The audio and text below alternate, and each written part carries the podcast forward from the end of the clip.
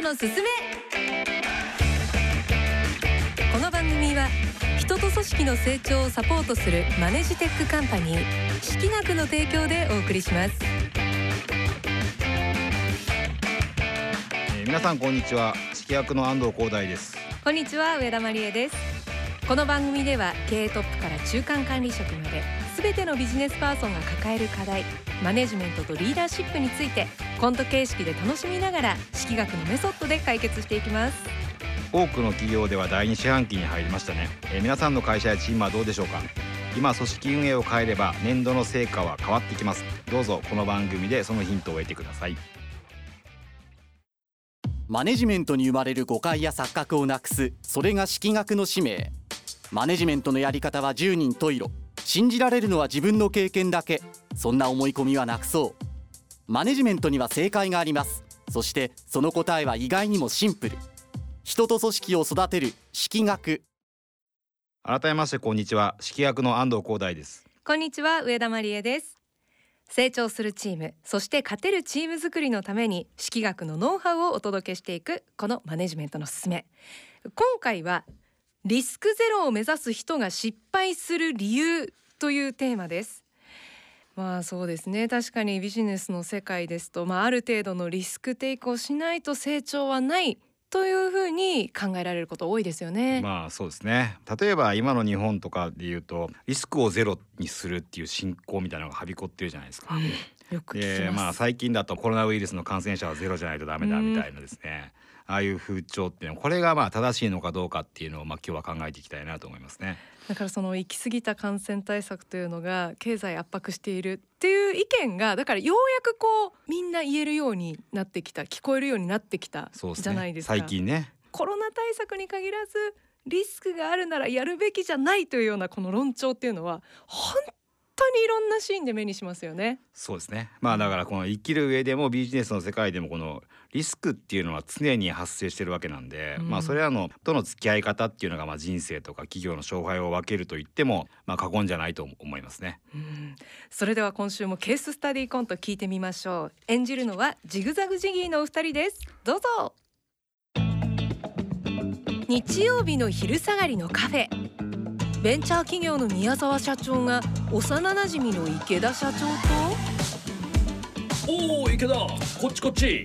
ごめん遅れて。また追ってたのか？アリの行列。いつの時代の話してんだよ。途中で電車が止まっちゃってさ。リスク管理がなってないな。俺は2時間前には来てたぞ。それはさすがに早すぎないか？おかげでコーヒーもう6杯目。飲みすぎ。大丈夫？にしてもお前ほんと白が好きだよな。服装いっつも白っぽいじゃん。別にいいだろ好きなんだから。俺ならリスクが高くて着れない。コーヒーをこぼしてしまうんじゃないか。突然雨が降るんじゃないか。カラーボールを投げられるんじゃ。投げられるのは犯罪者だけ。それでお前は黒ずくめなの？だから人呼んで黒のカリスマ。それは蝶野正宏の異名ね。ところで最近会社どうなの？いやーまだまだ世知辛いよな。求人募集どうなったんだよ。あーあれはね取りやめたんだよ。人手不足って言ってなかった？業績だって落ちてる中で。いやだからこそリスクがあるんだ。そこにコストを今かけるのは。メリットの方が大きいんじゃない？しかも今の若者は怖いぞ。不採用になった途端に SNS にあることないことうちのイメージが下がるリスクが。ちゃんとケアしたら大丈夫だって。そもそも俺って人見知りだろ？たとえ新人を迎えたとしてもすぐには打ち解けられないリスクが。それに関してはお前の問題。若者怖いよなんとかしろよ。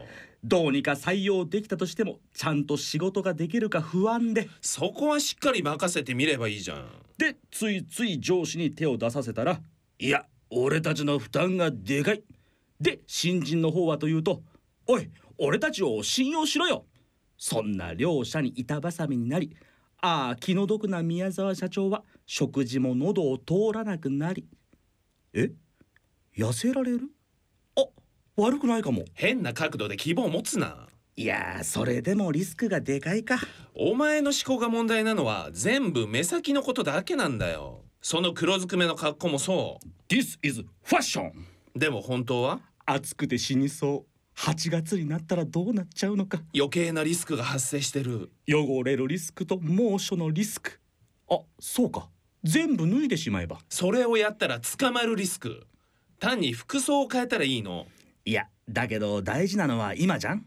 いいか？俺たち人間っていうのは長い地球の歴史の中でほんのわずかな時を生きている。だからこそこの一瞬を見つめて全力で命を燃やしていくんだ。ここで一曲聴いてください。井上陽水で人生が二度あれば。いや思いっきり後悔してる。燃やしきったらそこで終わるぞ。会社をずっと続けたいならもっと未来に目を向けないと。それって社員にちゃんと伝わる？モチベーションが下がるリスクが。ほらまたリスク。リスクって言ったら100円取るからな。じゃあこれは何？え？フリスク？リスクって言って。小学生かよ。モチベーションが上がったとしてもうまくいくのは短期間だけ。そんなの長く持つわけないじゃん。な？視野を広げてこうぜ。と言われても簡単にはな。あれ？今何時？今3時半。あごめん。メインレース見ていいかな？お前は本当に競馬好きだよな。大学の頃から馬のことばっかり。今日の買い目は一点勝負。そっちのリスクはどうでもいいの？リスクってある意味みんな好きですよね。その言葉の響きなんですかね。なんだろう。リスクがありすぎるとか。なんかリスクが大きい。まあ危ないみたいな。結構まあ言い訳に使ってるところもあるかもしれないですよね。その行動しないための言い訳に使ってるなっていうところありますけどね。あると思いますけどね。でもリスクが大きい。リスクをゼロにしようって。そうすると未来に向けたチャレンジができなくなるんじゃないかなっていうふうに感じるんですよね。そうですねだからそのまあ人間のまあ習性というか、うんまあこれどうしてもしょうがないと思うんですけどやっぱりこう今この瞬間に視点を置いてしまうのが人間かなっふうに思うんですけどうん。まあでもその実際の事実で言うとやっぱ時間は流れているのではい、今このリスクをこう避けると将来の利益を失ってしまうリスクっていうところもあるっていうことを、うん。まあ同時にこう理解して判断しないといけないと。で例えば今回の、まあ、それこそコロナウイルスの話なんですけど、はい、まあ、感染者ゼロにするっていうことを目指した時にどうなるかっていうと例えば未来の子どもの成長であったり、うんまあ、日本の経済であったりっていう時を考えたらはいそこの利益を失ってまで本当にやるべきことなのか？っていうことを考えた判断とは全く思えないですよね。空白の何年っていうのになりかねないんですよね。だから本当かわいそうでやっぱ今この瞬間のリスクを取りたくないのは未来のある人たちからすると本当迷惑な判断だと思うんですけどまあそれによってその日本全体の利益っていうのはあの横軸を考えると失われた可能性の方が大きいなと思いますね。ねでもここで言いたいのは、はい、その瞬間で切り取ってリスクを認識するのではなくて、はい、横軸の時間軸もしっかり見据えた上でリスクを認識してうんその横軸の時間軸を一定の期間引いた時にメリットそのリスクを取った時のメリットの面積が最大化するような、まあ、うんそういう意思決定をしていかなきゃいけないと。今リスクを取ることで未来の利益が減ってでもうん。やるべきっていうこともあるでしょうしうん。今のリスクを優先しちゃうと未来の利益が減ることが分かっているんであれば今のリスクを無視して未来の利益を最大化した方が結果的にその今言った面積っていうのが大きくなるんであればうん。その今のリスクは無視すべきものになってくるということですよね。例えばですね上司が部下に厳しく接するっていうことをやると部下にとってもその、えー、と上司は厳しいから嫌だなと思ったりで上司も一人の人間だからその部下に決して嫌われたいわけじゃないと思うんで、うん。今に視点を抑え入れるとその時って利益マイナスなんですけど、うん。でもその結果部下が成長して結果的にチームの成績が上がってっていう風になってくると、まあ、これはね上司にとっても部下にとっても利益がある瞬間に状態になるわけなんで、はい、これはおそらく面積で言うと最大大きいのを狙っていった時には未来の利益を優先すべきだっていうことが言えるんじゃないかなというふうに思いますね。うん。はい。まあ企業でいうとだから採用なんかもねそのあたりのジャッジ大事になってきまあますよね。そうですね今この瞬間で言うと人件費が増えてね、うんあの利益マイナスに思うかもしれないしリスクも増えるっていうところがあると思いますけど、その結果人を採用しなくて将来の売り上げが取れないリスクの方が大きいっていう判断があるんであればそれはすぐに採用すべきだということですね。うんはい今後どうしていったらいいですかね。まあ一人一人がまあ今日言ったことをですね、あの理解できる基本的に時間は流れていてその時間の中で今があるっていうことを理解できる人たちが増えればですねまあ良くなっていくと思いますけどね。まあ明るい未来に進みたいものです。はい、そうですね。マネジメントのすすめいかがでしたか？